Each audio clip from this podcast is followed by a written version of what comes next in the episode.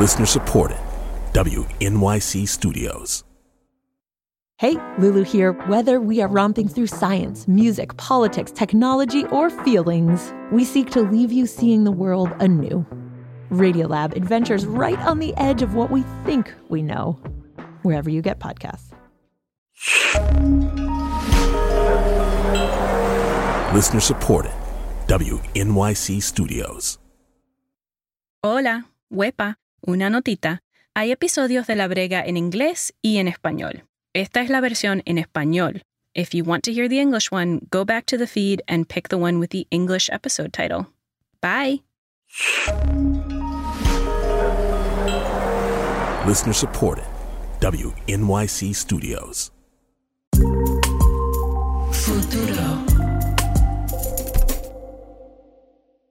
En el verano de 1979, la capital de Puerto Rico, San Juan, fue la sede oficial de los Juegos Panamericanos. Para la ceremonia de apertura, comisionaron un espectacular número musical al estilo Hollywood.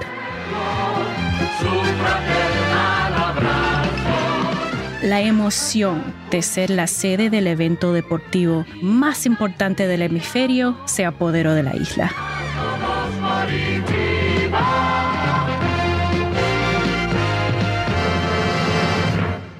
Y claro, el desempeño en los Juegos estaba en la mente de todos los atletas que representaban a Puerto Rico ese año.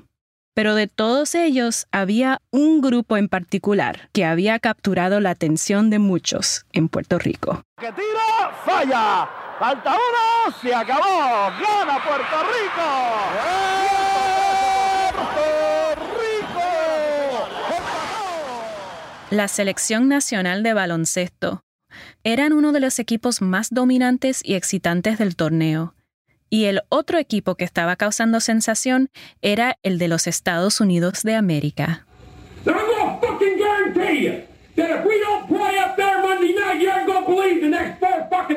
Ese es Bobby Knight, un dirigente de baloncesto muy conocido. Era el director de la selección estadounidense y se había hecho famoso tanto por sus victorias como por su estilo agresivo fuera y dentro de la cancha. Mira, era de esperarse. El famoso temperamento de Knight lo llevó a instigar una controversia durante su tiempo en Puerto Rico. Es que se metió con un policía puertorriqueño. Según el oficial, Knight le pegó y le gritó insultos racistas, incluyendo el N-word. El dirigente fue arrestado y se le presentaron cargos. Y mientras el torneo se desarrolló con ese drama de fondo, en la cancha, la selección de Puerto Rico se encontró con la de los Estados Unidos en la final, para determinar quién se llevaba el oro. Todo preparado, la escena puesta, señoras y señores. Fue una batalla fuerte, pero el equipo de Estados Unidos, bajo el mando de un joven llamado Isaiah Thomas, ganó contundentemente. Gana Estados Unidos 113-94. En la conferencia de prensa, luego del juego, Bobby Knight dijo que para lo único que servían los puertorriqueños era para sembrar bananas.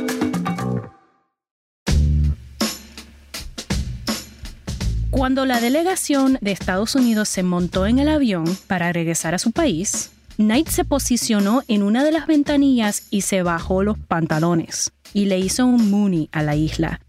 En otras palabras, su despedida consistió de pegar sus nalgas contra la ventanilla.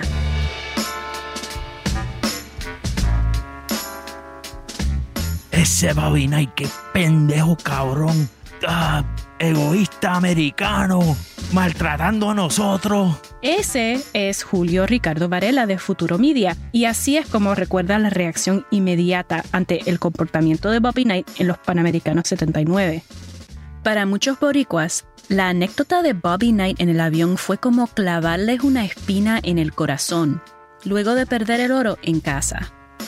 Pero en aquel momento nació una ambición, que algún día Puerto Rico pudiera sacarse esa espina.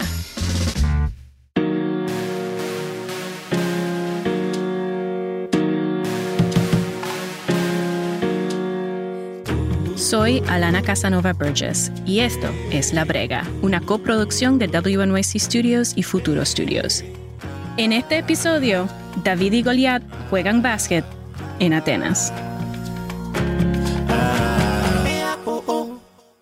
Sin duda alguna, hay una conexión profunda entre ser boricua y desvivirse por nuestros equipos nacionales. Y es obvio que la pasión por el deporte y los atletas se vive en cada esquina del mundo.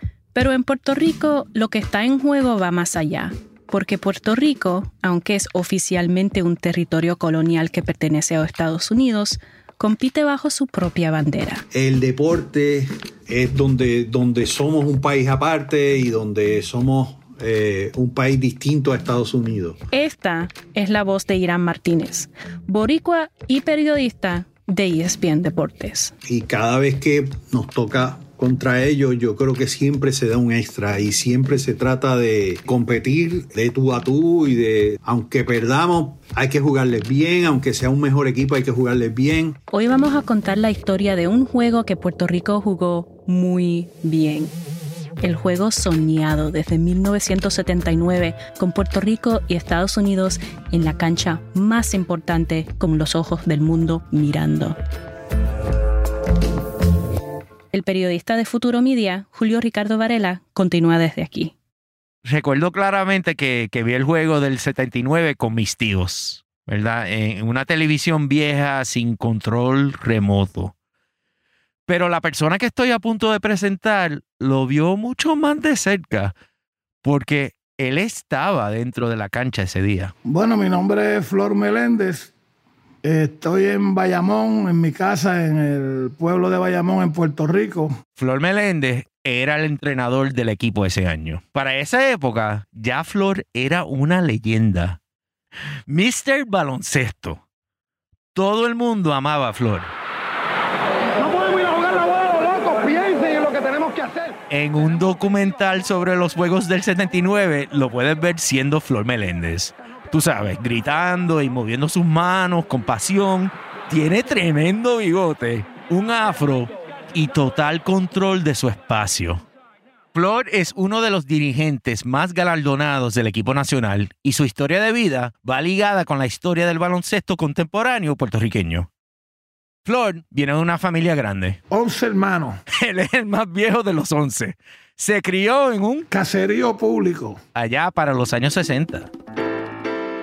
Flor empezó jugando en la YMCA local. Desde teenager ya jugaba en la liga puertorriqueña. Y desde bastante temprano, Flor se dio cuenta que tenía talento para dirigir. Él mismo describe su estilo como Fuerte. Yo soy una persona que me gusta la disciplina. el comienzo de Flor como entrenador coincide con un momento mágico en el básquet boricua.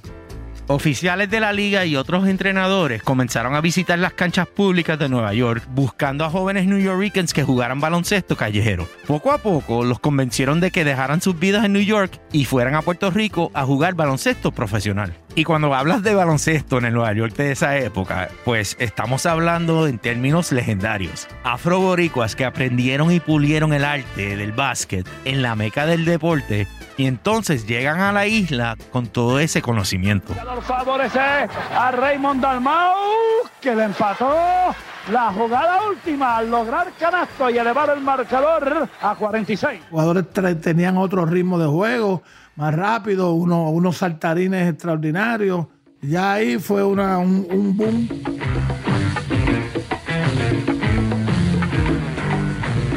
Con el pase para Jimmy Corden, adelantado para Willy Quiñón, la... Puerto Rico ha derrotado a Cuba, que estaba 3, 2, 1, ganó Puerto Rico. Y mientras más ganaba el equipo nacional, el baloncesto en Puerto Rico tomaba un lugar especial. de jugar todos los días a cancha llena y, convertirse en el primer deporte del país.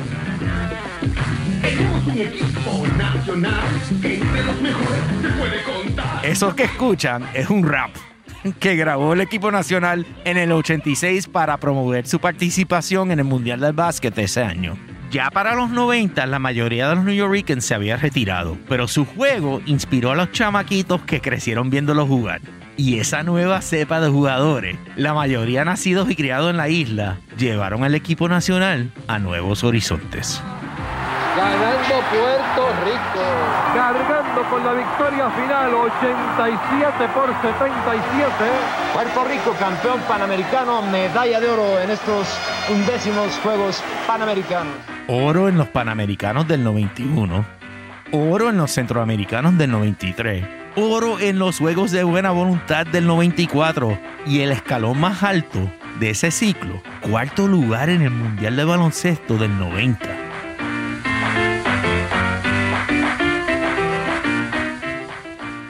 Gracias a las victorias del equipo nacional, países como Argentina y Panamá reclutaron a Flor para que entrenara a sus equipos y puliera a sus coaches. Sin embargo, para él, la responsabilidad de ser el dirigente de Puerto Rico era algo único y diferente.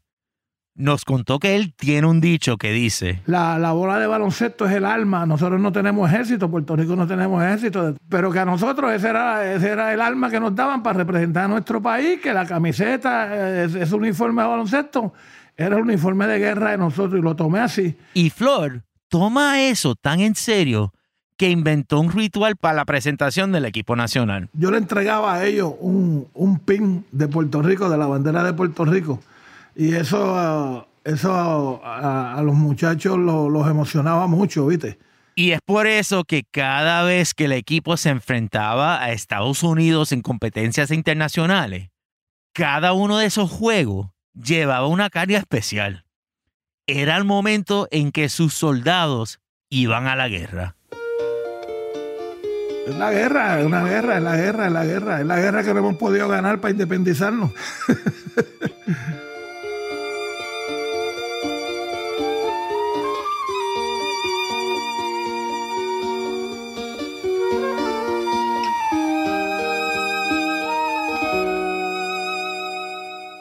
Y en esta guerra Puerto Rico generalmente no le iba muy bien. Estados Unidos siempre ha sido un superpoder mundial en el baloncesto, especialmente desde el 1992 y los Juegos Olímpicos de Barcelona. Te explico. En esos Juegos, la Federación Internacional de Baloncesto cambió las reglas de quién podía jugar en torneos internacionales representando a sus países. Y ese fue un cambio gigantesco.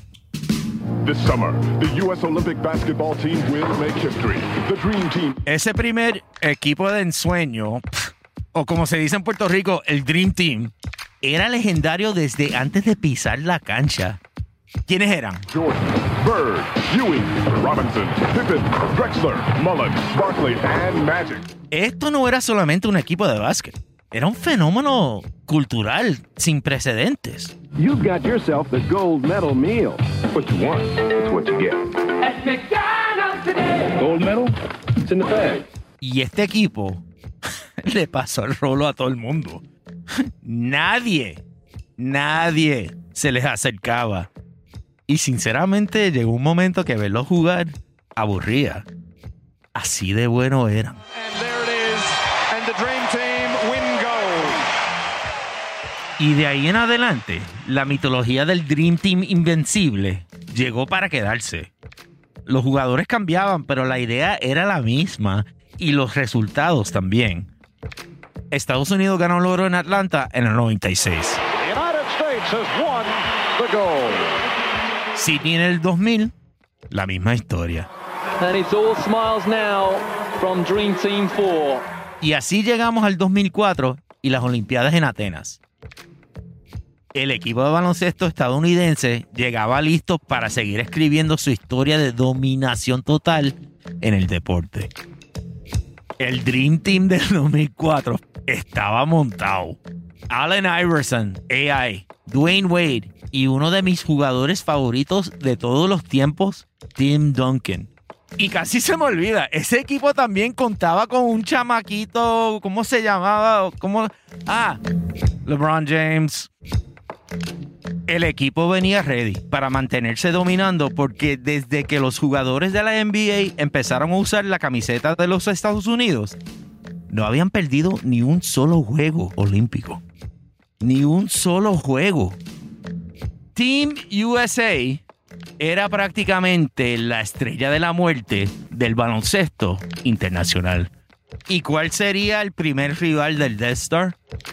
El equipo nacional de Puerto Rico.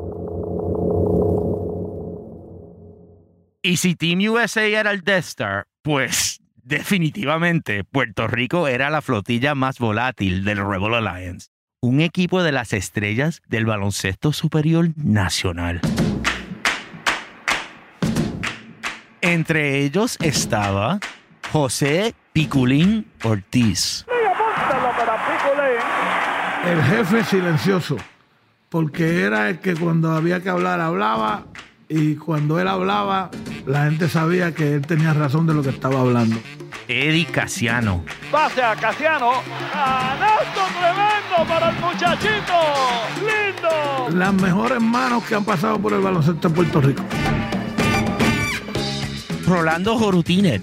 El diccionario del baloncesto. Porque Rolando era un jugador que entendía el juego mejor que nadie. Y la lista seguía con jugadores como Larry Ayuso, Bobby Johatton y Carlos Arroyo. Carlos Arroyo era el motor. Arroyo por el cristal, su primer canasto de la noche. El que siempre quiere ganar. Ni en las prácticas quiere perder el juego. Arroyo to the angle right, gets behind tag, shaking and baking, they double him momentarily. Now he goes right to the hoop, reverse to the right side, bank it up and in, count it, he's fouled. Carlos ya jugaba en la NBA. Era el armador principal de los Jazz de Utah y estaba camino a convertirse en una leyenda. Medía 6'2 y era uno de los jugadores con menos estatura de la NBA. Pero poseía una rapidez y una energía única. Vamos, Carlitos jugaba con el corazón y se notaba.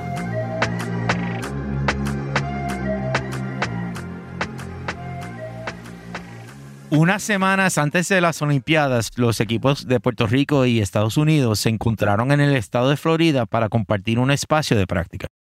Esto extrañamente es algo muy común entre equipos internacionales, quienes suelen juntarse en juegos de práctica junto antes de participar en competencias grandes y siempre es una buena oportunidad de conocer más de cerca a tu enemigo, ¿no? Durante estos juegos, uno de los entrenadores de Team USA se acercó al equipo técnico de Puerto Rico y les pidió un favor. Que no le jugáramos zona durante el juego, que jugáramos hombre a hombre, que era donde ellos nos dominaban a nosotros siempre. La defensa en el baloncesto puede jugarse de varias maneras. Una defensa común es asignar a cada jugador una persona del equipo contrario a la que tiene que seguir o guardiar en todo momento. A eso se le suele llamar jugar hombre a hombre o man to man en inglés. Otra manera es crear una zona amplia con jugadores alrededor del canasto y a esto se le llama jugar en zona, zone defense. La petición particular del Dream Team nace porque ellos no se habían preparado para jugar la zona. ¿Esa admisión? ¿Que no estaban preparados? A Flor le prende el bombillo y dice, hmm, hmm, ¿qué está pasando aquí? Aquí hay algo.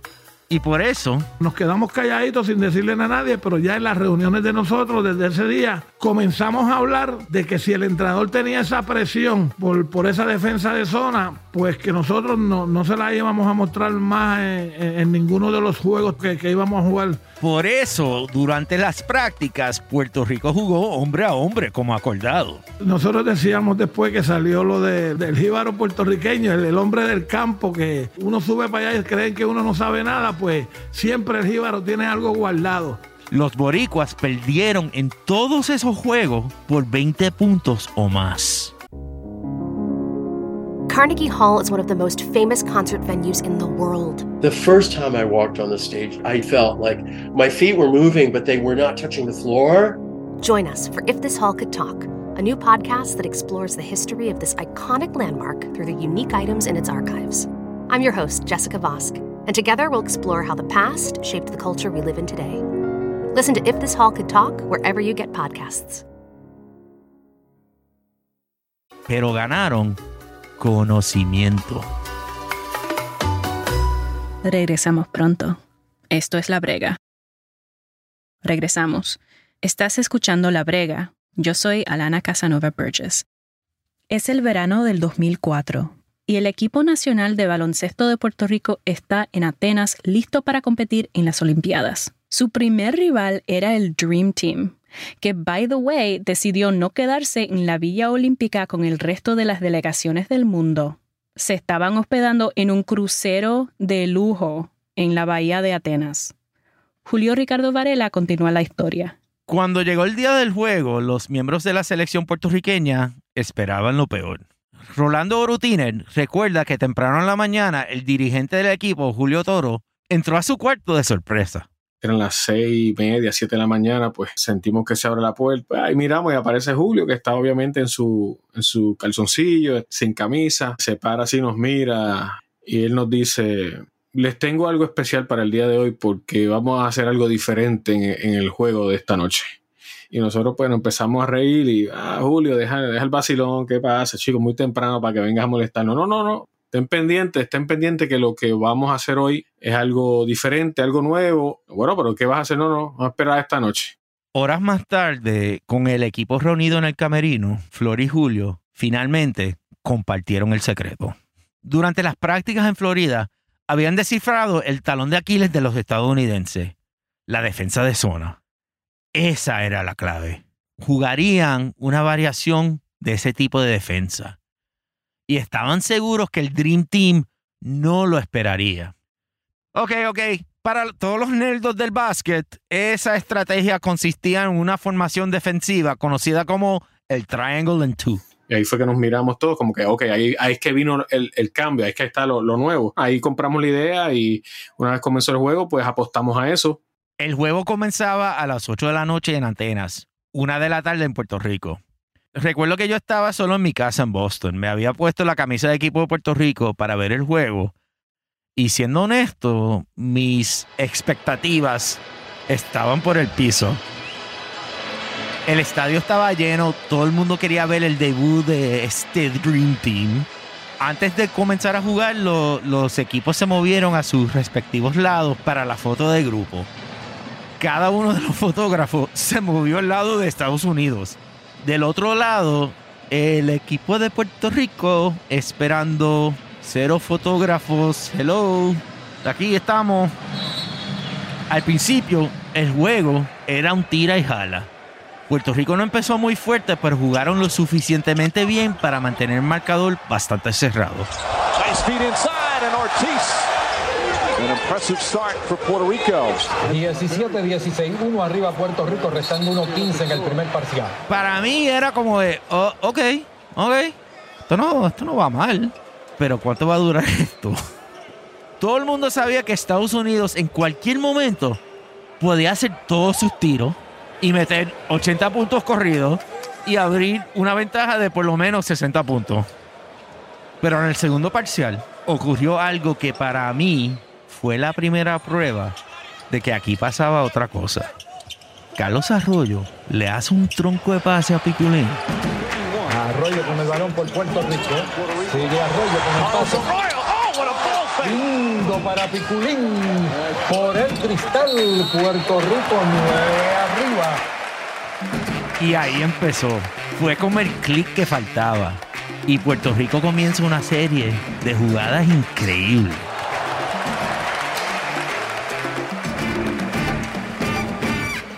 Mirando el juego te das cuenta de que la gente en el estadio poco a poco empieza a aplaudir cuando Puerto Rico encesta. De momento, no quieren saber nada del Dream Team. Carlitos Arroyo tenía el balón en la mano y la gente comenzaba a gritar. Honestamente, era bien difícil no emocionarse con Carlitos ese día. De momento, el tipo era el rey de la cancha. Hacía magia con el balón. Lo engañó, lo mareó y guirita de Carlitos Arroyo. Flor Meléndez recuerda cómo nos daban las, cosas, se nos daban. O sea, ellos decían, pero ¿qué, ¿qué pasa aquí? Estos tipos no fallan. Y era que la estrategia secreta, el secreto del jibarito, estaba funcionando. Lo que notamos en ellos era el mal humor. Los jugadores como frustrados La zona boricua estaba obligando a los jugadores de Estados Unidos a tirar tiros de larga distancia. Y esos tiros, pues, digamos que no eran muy efectivos. Estados Unidos, Jefferson de tres, fallando. Ahí está, rematando y fallando Duncan. Vuelve Duncan y falla. Estados Unidos ni en sexta, ni a media, ni a larga distancia. Y así, el momentum del juego estaba sólido a favor de Puerto Rico. Y llegamos al punto que por primera vez tuvimos la oportunidad nosotros de desplegar nuestro trash talking y, y bueno, eh, la- lo disfrutamos bastante ese día. Y para el final del segundo parcial, la ventaja seguía creciendo. And it's, it's hard to believe I'm saying this, but the United States trails by 20. Salsa. 20 arriba Puerto Rico. The confidence this Puerto Rican team right now is off the charts. And there's the buzzer ending the first half. A disastrous first half for the United States. Al finalizar el medio tiempo, el marcador leía Puerto Rico 49, Estados Unidos 27.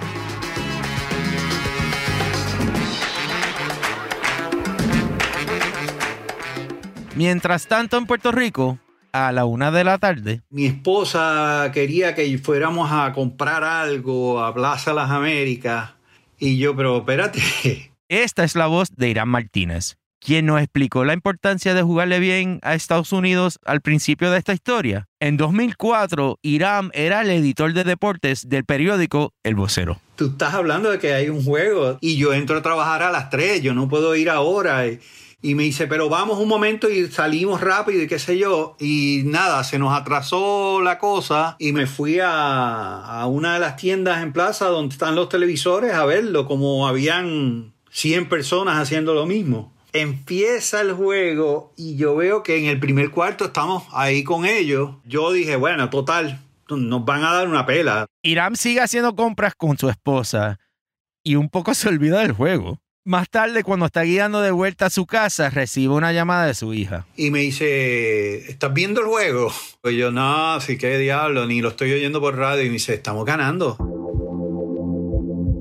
Irán sigue incrédulo. Deja a su esposa en la casa y se dirige a la redacción del periódico cuando lo llaman para preguntarle. ¿De dónde tú estás? Porque están ganando. Estados- Puerto Rico le está ganando a Estados Unidos y ganándole bien.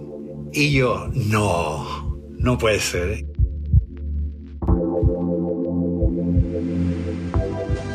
Back to Athens and this All-State Olympic update. Halftime at the Hellenico Olympic Complex. And once again, to repeat the score that sounds so foreign to the ear, Puerto Rico 49, United States 27. Irán no era el único al que esta puntuación le sorprendía. Hasta los jugadores boricua en Atenas estaban procesándolo al medio tiempo. Aquí está Rolando. Caminando al vestuario, yo miro a Eddie, que está al lado mío, y le digo, Eddie, estamos, le estamos ganando por 19 a Estados Unidos. Y me dijo, sí, shh", y me dijo así como que, "Bueno, como que no digas muy alto, ¿verdad? Para que no, no hagas un jinx, tú sabes. Y obviamente sí estábamos preocupados porque sabíamos que ellos iban a tirar un- una segunda mitad muy diferente a lo que hicieron en la primera. Esto es un juego nuevo. En el tercer parcial, Estados Unidos mejora su juego, pero Puerto Rico mantiene la ventaja. Se acaba 65-48, Puerto Rico arriba por 17 puntos. El cuarto parcial comienza y la cosa sigue igual. Pero cuando faltan como 9 minutos por jugar, Puerto Rico está arriba por 15 y aparece LeBron James. James wide open, and it's the three. LeBron James from downtown, and it's a 12-point game. Era el primer tiro de tres que Estados Unidos anotaba después de muchos intentos. Y eso los encendió. Y de momento, Y falla. Lucha en el balón, se queda con ella Lamar Odom. Lamar Odom tratando de llegar y llegó Lamar Odom.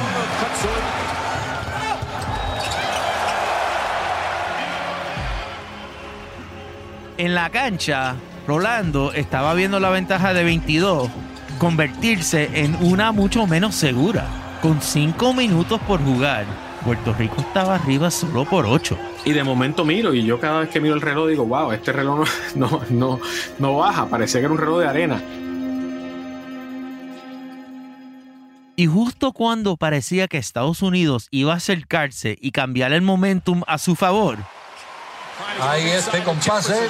Busser con el disparo fallando. La lucha se la lleva a Puerto Rico. Arroyo en el ataque. Se va, se va, se va y llegó. ¡Qué manera de llegar! Ahí en la jugada también. Falta personal. Y Carlitos Arroyo cobra el tiro libre y Puerto Rico mantiene control. De repente solo queda minuto y medio de juego y los 12 magníficos le están ganando al Dream Team por 17. Oficialmente a Team USA se le acabó el tiempo. En la redacción del vocero, Irán por fin respiraba. Ahí yo dije, ah, ya aquí, ya aquí ganamos. No, no podemos perder. Con la victoria tan cerca, el equipo técnico de Puerto Rico sacó a Carlos Arroyos del juego. Carlos Arroyo, the game of his life, 24 points as he comes out. Saliendo de la cancha, Carlitos agarra su camiseta, donde está escrito Puerto Rico en cursivo, y la jala hacia el frente con fuerza varias veces, jamaqueándola, como queriendo enseñarle a todo el mundo el nombre del lugar de donde viene. En parte fue un gesto de desafío hacia Dwayne Wade, el jugador de Estados Unidos que le había dado la falta momentos antes. Pero para muchos de los espectadores, ese gesto enviaba un mensaje mucho más grande. Fue como decirle a los tipos, nosotros somos los poderosos, ¿viste?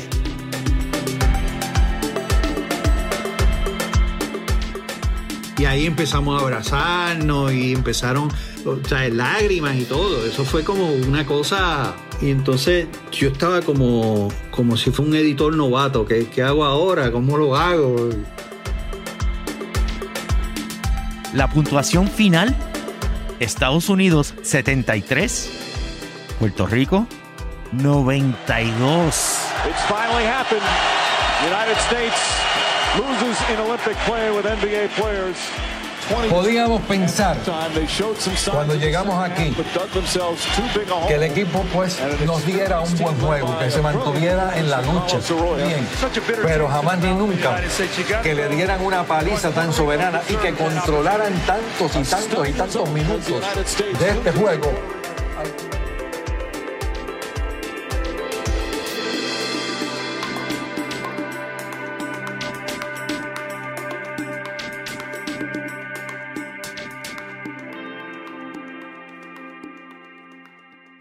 Horas después del juego, en la redacción del vocero, trabajaban con rapidez para entregar a tiempo la edición que saldría en empresa al otro día. El periódico decidió que la victoria de Puerto Rico sería la portada y habían escogido todos los elementos que la conformarían.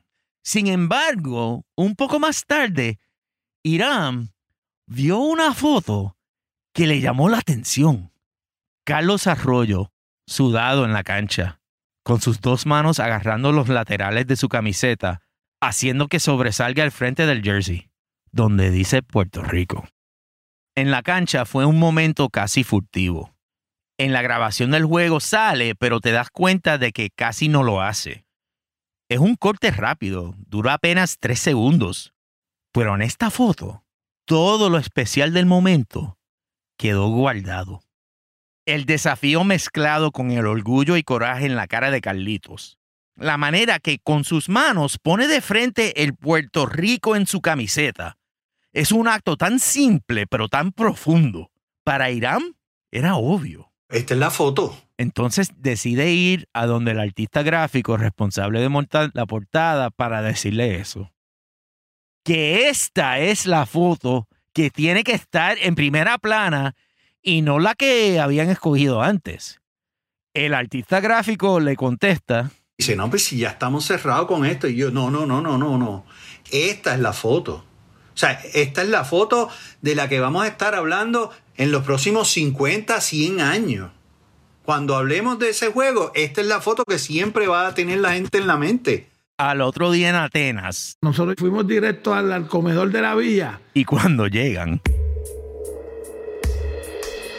Desde que nos bajamos de la guagua, eran todas las delegaciones.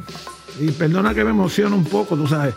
Eran todas las delegaciones cuando íbamos caminando aplaudiéndonos. y por varios minutos, la cafetería de la Villa Olímpica en Atenas, Grecia. Parecía una fiesta de, de Puerto Rico allí porque eran los, los alemanes, los, los de Irak, todo, todo, todo, todos los países parados dejaron de, almorzar para, para, para aplaudir al equipo de Puerto Rico. Imagínate, uno, uno no se lo imagina nunca que eso pueda pasar.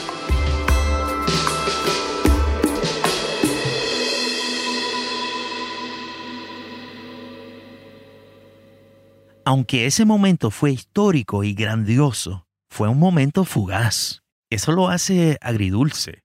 24 horas de pura alegría y se acabó. Durante el resto del torneo, Puerto Rico no juega tan bien. Los eliminan en los cuartos de final contra Italia. Pero cuando puertorriqueñas y puertorriqueños recuerdan Atenas en el 2004, no piensan en la derrota ante Italia. Recuerdan que le ganaron por 19 puntos a Estados Unidos. Son muchas capas que hay en ese, en ese partido, no solamente la parte deportiva, la parte social, un juego que significa y que toca la fibra de tantos puertorriqueños, las tocó y hasta el día de hoy se celebra ese día como si fuera un día nacional y, y- lo reconocen, lo revive todo el mundo. Era David, David ganándole a Goliath. No sé, era con los taínos con Salcedo. Eh, dicen, son, son humanos, o sea, pueden morir, tienen, pueden morir también y nosotros tenemos el poder de hacerlo. Todavía no han pasado 50 ni 100 años, pero Irán tenía razón. La imagen de Carlos Arroyo, agarrando su camiseta, se ha convertido en un símbolo de poder boricua, en un símbolo de orgullo. Todo el mundo reconoce la imagen. Hasta le hicieron un mural en una pared del viejo San Juan. Y pienso que ese símbolo es importante, hoy más que nunca.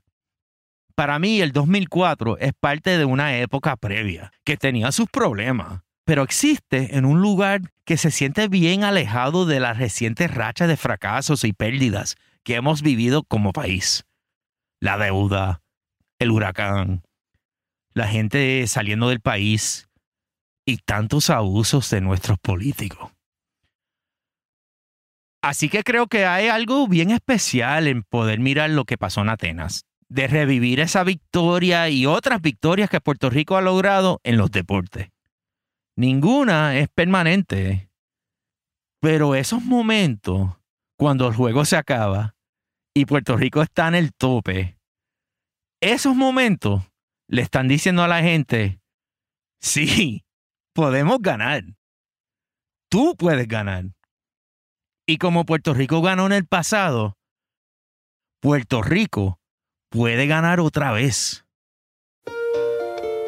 Y por eso, tú sabes, agárrate la camisa, siéntete orgulloso, porque eso, eso importa.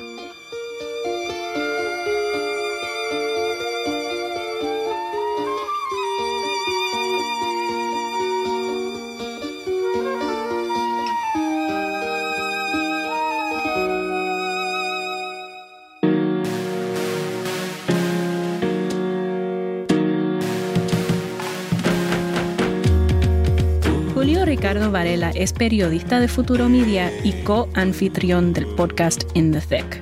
La Brega es una coproducción de WNYC Studios y Futuro Studios. Este episodio fue producido por Marlon Bishop, Ezequiel Rodríguez Andino y Mark Pagan.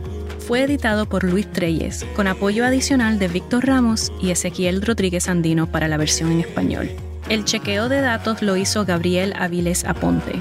Ingeniería de sonido para esta serie está a cargo de Stephanie LeBeau, Leah Shah Dameron, Rosana Caban y Alicia Itub.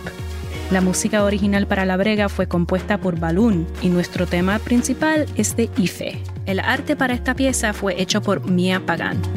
Apoyo clave para La Brega viene del John S. and James L. Knight Foundation y Jonathan Logan Family Foundation, con apoyo adicional de Amy Liss. Gracias a William Rosario, Marga Pavón y Noel Algarín.